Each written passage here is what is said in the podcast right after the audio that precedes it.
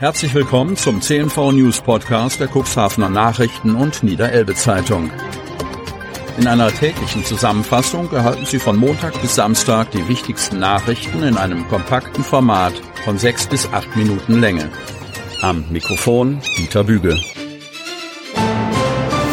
Donnerstag, 14. Dezember 2023.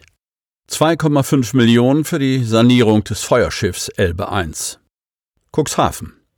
Das Feuerschiff Elbe 1 liegt seit Monaten im neuen Fischereihafen Cuxhaven und wartet auf die Instandsetzung in einer Werft. Nun macht der Haushaltsbeschluss des Bundestages den Weg für die Sanierung frei und stellt 2,5 Millionen Euro in Aussicht. Ich freue mich sehr über diesen so nötigen Schritt in Richtung der Förderung und bedanke mich bei allen engagierten Helferinnen und Helfern vor Ort, wie auch im Bund, die diesen Schritt möglich gemacht haben, so der Cuxhavener SPD-Abgeordnete Daniel Schneider. Für die Wiederherstellung der Fahrtüchtigkeit sind um die 2,5 Millionen Euro erforderlich, vor allem für die Instandsetzungs- und Reparaturkosten. Ein neues Schiffssicherheitszertifikat wird benötigt, vergleichbar mit dem TÜV für Autos. Die meisten Arbeiten müssen im Ballasttank durchgeführt werden. Einige arbeiten auch am denkmalgeschützten Deck und an der Außenhaut des Schiffes. Sobald der Förderbescheid eingegangen ist, wird eine Ausschreibung durchgeführt. Darauf folgt dann wahrscheinlich die mehrmonatige Werfzeit. Bis letztes Jahr war das Schiff noch unterwegs, nun ist es jedoch nicht mehr betriebsfähig. Die Aussagen, wir kommen nicht mehr in Fahrt und uns steht das Wasser bis zum Hals von Bernd Petersen, Vorsitzender des Feuerschiffvereins, verdeutlichen die finanziellen Schwierigkeiten. Es ist das richtige Signal, dass nun endlich Bewegung in die Sache kommt, wenngleich es natürlich Freuen mit angezogener Handbremse ist, da das Projekt Teil des Haushalts für 2024 ist. Erst wenn dieser entschieden ist, kommt auch bald der Förderbescheid. Ein Feuerschiff ist eine Navigationshilfe auf See, die dazu dient, Schiffen sicheren Durchgang in bestimmten Wasserstraßen zu ermöglichen, insbesondere in Küstennähe oder an gefährlichen Stellen wie Untiefen oder Sandbänken. Die Positionierung von Feuerschiffen war besonders wichtig, bevor moderne Technologien wie GPS weit verbreitet waren. Diese Schiffe waren oft unbemannt und wurden in Position verankert, um durch ihre Lichter oder Signale Schifffahrtsrouten zu markieren und Warnungen vor Gefahren zu geben. Feuerschiffe wurden häufig in Gewässern eingesetzt, in denen das Errichten eines festen Leuchtturms schwierig oder zu teuer war. Der lebendige Adventskalender zwischen Kälbern und Stroh.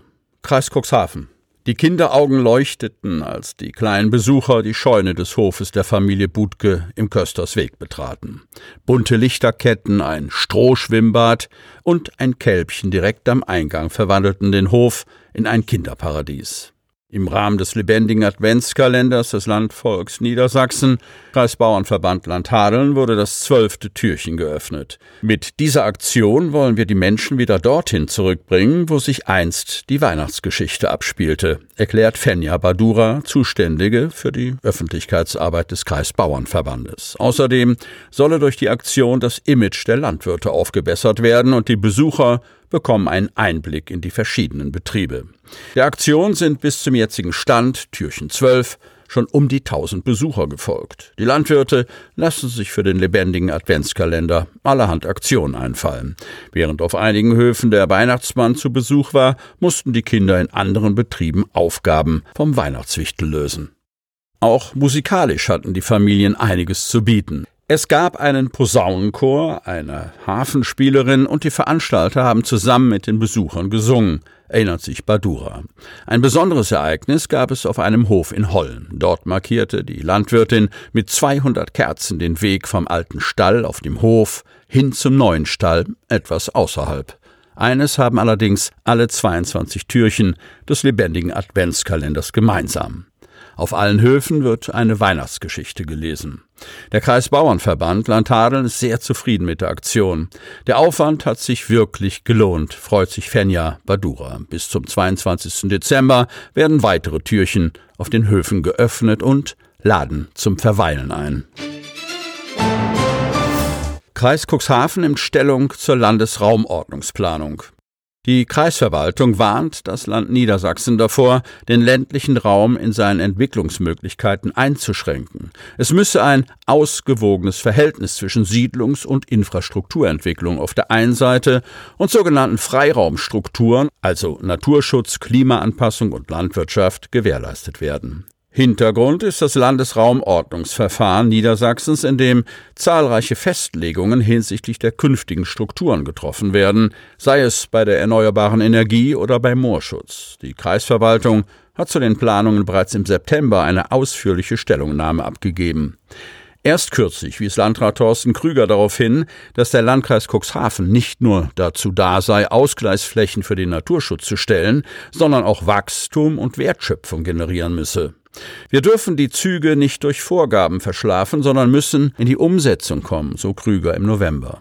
Sollte die Vorgabe des Ausbauziels für erneuerbare Energieerzeugung im Landkreis auf 3,37 Prozent der Fläche beibehalten werden und sollte gleichzeitig mehr als ein Drittel der Landkreisfläche dem Moorschutz dienen und wieder vernässt werden, 37 Prozent der Landkreisfläche ist Moor, dann könne es sich beim besten Willen nicht vorstellen, wie das funktionieren soll.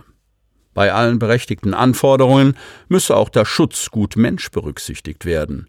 Im Klartext der Stellungnahme zum Landesraumordnungsprogramm heißt es denn auch, dass die Anforderungen an den ländlichen Raum als Ort zur Energieproduktion und als Raum zur CO2-Speicherung diesen aktuell stark beanspruchten. Umso mehr komme es auf Infrastrukturgerechtigkeit, Umweltgerechtigkeit und Verteilungsgerechtigkeit an, also eine faire Verteilung der Lasten. Die Ansprüche an die Nutzung des ländlichen Raums dürfen nicht dazu führen, dass die Herstellung gleichwertiger Lebensverhältnisse gefährdet werde. Sie hörten den Podcast der CNV Medien. Redaktionsleitung Ulrich Rode. Produktion Win Marketing, Agentur für Podcast-Produktionen.